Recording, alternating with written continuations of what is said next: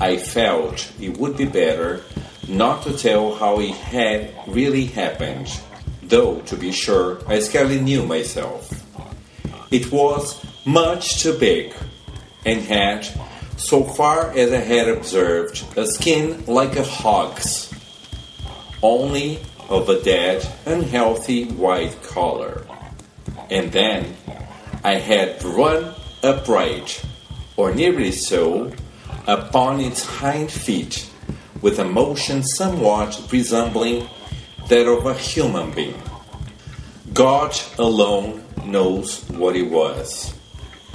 It had a grotesquely human mouth and jaw, but with no chin of which to speak. The nose was prolonged into a snout. Thus, it was that the little eyes and queer ears gave it such an extraordinarily swine like appearance. Of forehead there was little, and the whole face was of an unwholesome white color.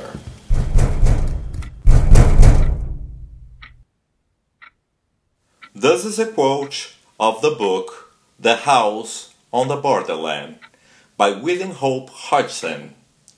Quotes from English literature read by Claudio Bruno.